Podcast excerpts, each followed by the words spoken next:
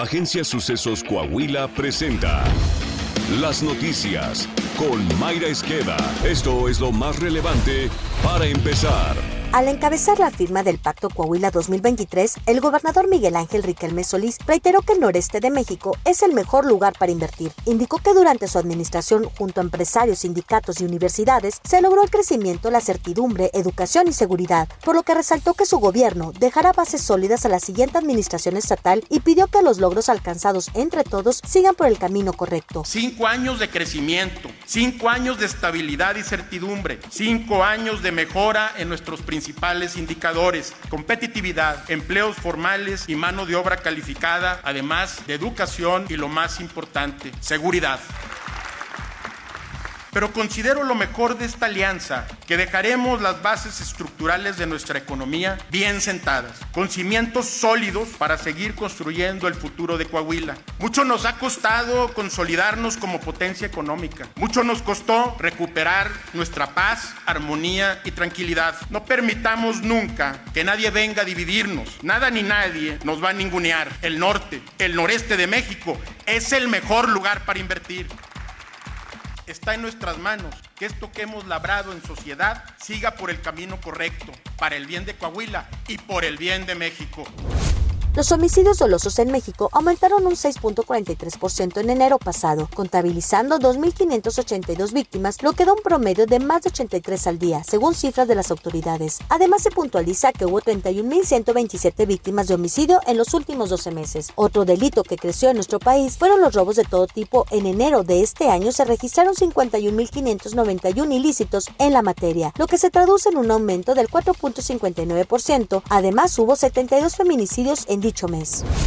La inflación de la primera quincena de febrero podría ubicarse en 7.8% en su registro anual, estimaron economistas de instituciones bancarias y casas de bolsa encuestadas por Citibanamex. La inflación subyacente que refleja mejor la tendencia de mediano y largo plazo del índice nacional de precios al consumidor porque solo contiene los precios de bienes y servicios que no se ven afectados por la volatilidad, se ubicará en 8.41%. Con este panorama en la inflación, los especialistas consultados anticiparon que la Junta de Gobierno de Banco de México impulsará un nuevo incremento de 25 puntos base que dejaría la tasa en 11.25%.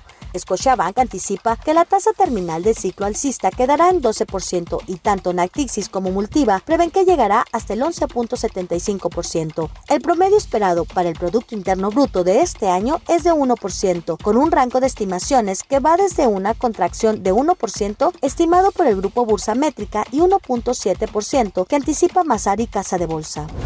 La Auditoría Superior de la Federación reveló que el INSABI entregó apenas el 5.1% de medicamentos oncológicos en 2021. En su revisión, el organismo apunta que el 31 de marzo de ese año, el INSABI había recibido apenas el 1.1% de las claves prioritarias de medicamentos ontológicos que había comprado en el mercado internacional para cubrir sus necesidades en el primer trimestre de ese año. El 98.9% restante, que equivale a más de 1.872.000 piezas, fueron rechazadas por los operadores logísticos durante su entrega por los proveedores. El gobierno federal tuvo que poner en marcha adjudicaciones expeditas en el mercado internacional, pero estas tampoco tuvieron el éxito. Al 31 de diciembre de 2021, el gobierno de la 4T solo había recibido 644 mil piezas de medicamento para el tratamiento del cáncer, un 11.5% del total adjudicado. Como producto de esta cadena de problemas, los servicios de salud tuvieron el 5.1% de las medicinas que requerían.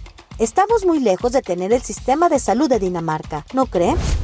Genaro García Luna fue hallado culpable de los cinco cargos que se le imputa por la Fiscalía de Nueva York. César de Castro, el abogado defensor, lamentó la decisión que tomó el jurado y aseveró que el gobierno de Estados Unidos no tenía pruebas fehacientes contra su cliente. El gobierno se vio obligado a construir un caso respaldado por algunos de los más notorios y despiadados delincuentes.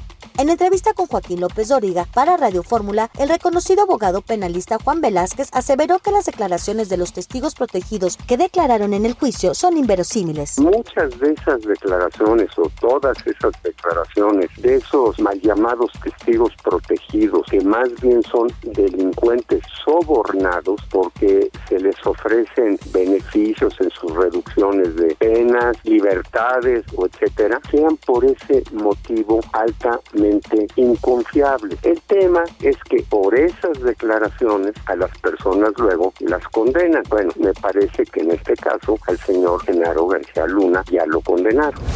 El ministro Alberto Pérez Dayán concedió una suspensión provisional para que las reformas a las leyes generales de comunicación social y de responsabilidades administrativas que integran el llamado Plan B de la reforma electoral no se apliquen en los procesos electorales que se desarrollan en Coahuila y el Estado de México. Ello luego de que la Suprema Corte de Justicia de la Nación admitió a trámite las acciones de inconstitucionalidad promovidas por los partidos Acción Nacional, Revolucionario Institucional, entre otros. De igual manera, se admitieron los recursos presentados por senadores y diputados de oposición en contra del decreto por el que se reforman, adicionan y derogan diversas disposiciones de las dos leyes impugnadas.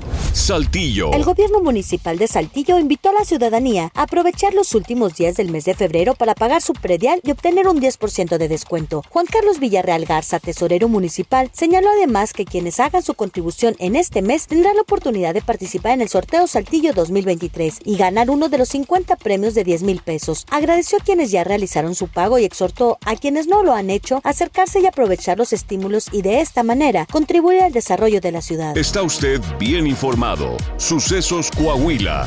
Síguenos en Spotify, Amazon Music, Apple Podcast, Google Podcast, YouTube, Facebook, Twitter e Instagram.